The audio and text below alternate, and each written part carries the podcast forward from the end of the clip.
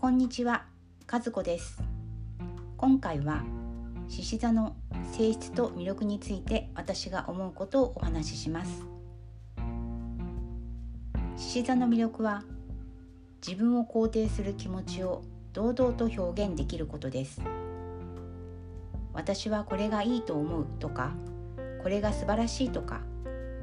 感じたことや選んだことを伝えられるということです。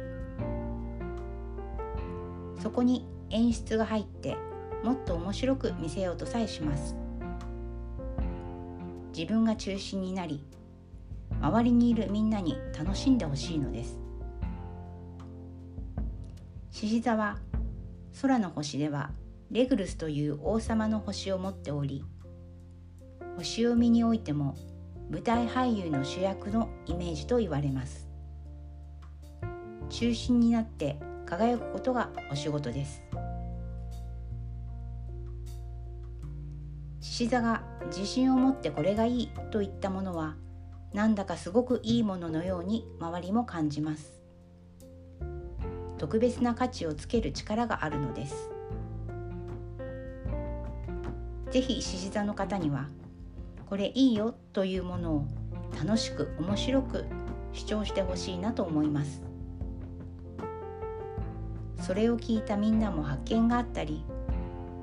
獅子座の方が持つ明るいエネルギーを味わうことができますから。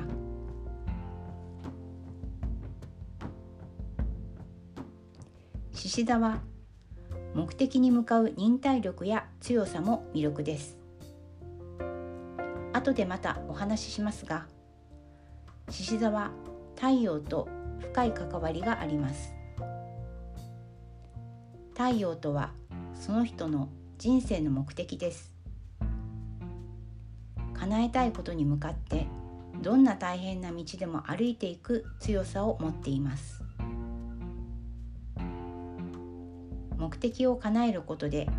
自分自身を証明するのが獅子座です。目的がはっきりしなかったり自信を持てなくてどうせダメだと思ってうだうだしていると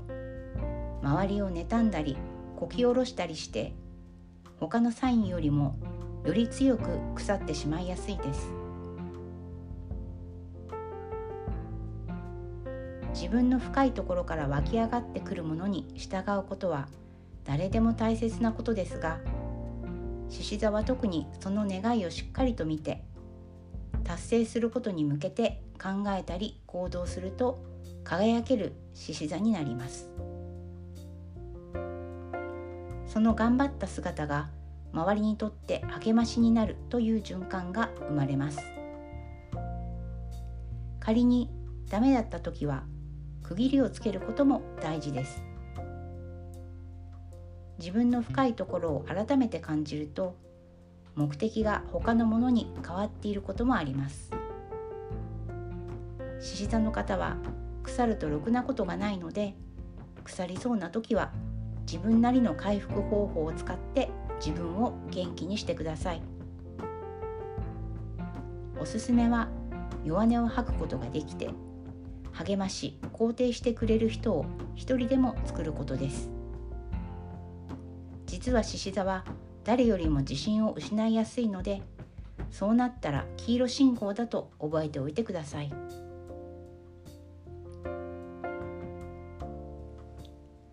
正反対のサインは自分に変化をもたらすと毎回お話ししていますが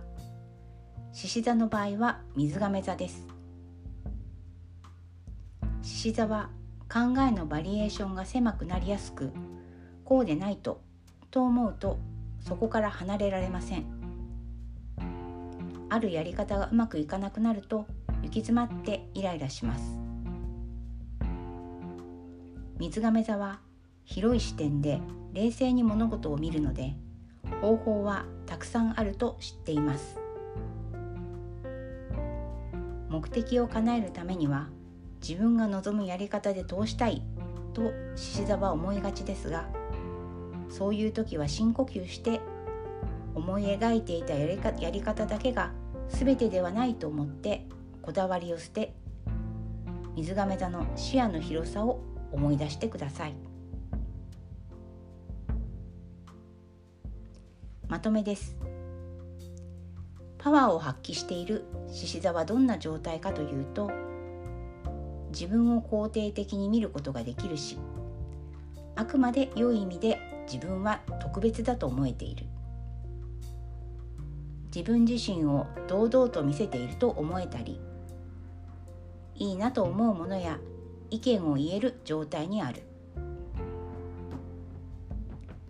自分が中心となれるグループや居場所を持っている。周りの人に余裕を持ち彼らを包み込むように接している。失敗したとしても自分を立て直して再びチャレンジできている。ルーティンワークな日常以外の場面を持っている。これは面白いなとか興奮することなら何でも OK です。舞台俳優の主役なのでキラキラした光を心が感じる場所がないと元気になりにくいからです。以上です。獅子座の性質と魅力についてお話ししました。人間は獅子座以外の要素も持っているのでそれによってお話ししたことも現れ方が少し違ってきます。続いて獅子座が影響を受ける星太陽についてお話しします。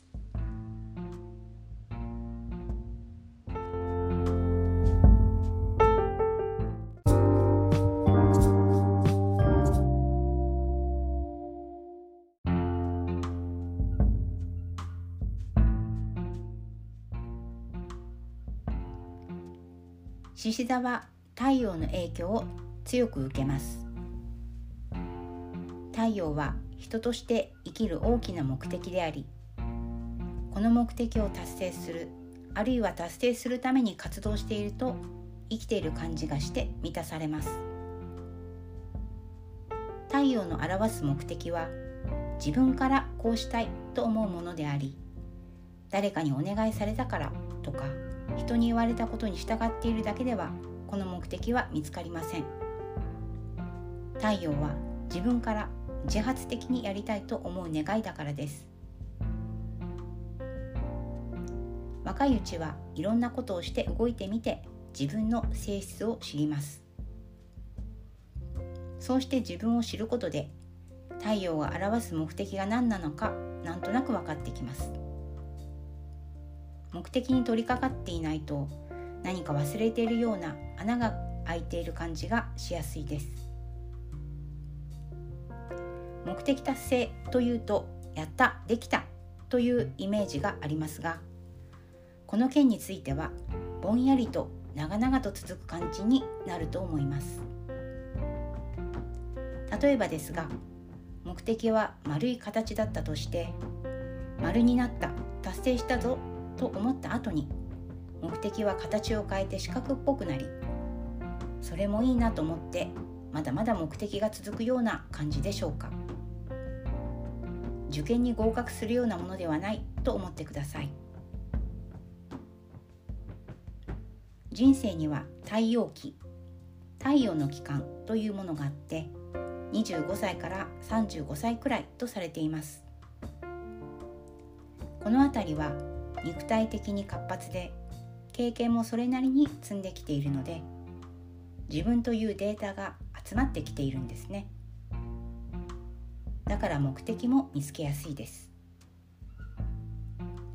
この期間に見つからなくても大丈夫です。ゆっくり進む人もたくさんいますし若いうちからなんとなくこれだと分かっている人もいます。ただ無意識の中に眠っていることが多いので意図的に自分に問いかける方が見つけやすいです。そして50代60代くらいになると太陽から土星へと目的は移っていきます。このくらいの年齢になっても若々しい太陽に固執していると体力や気力と合わなくなって充実感が減ってくると思います。今まで自分がやってきたことの中からエッセンスを絞り出して人生の終わりに向けて新しい目的を作りましょう。以上太陽のお話でしたお聞きいただきましてありがとうございました。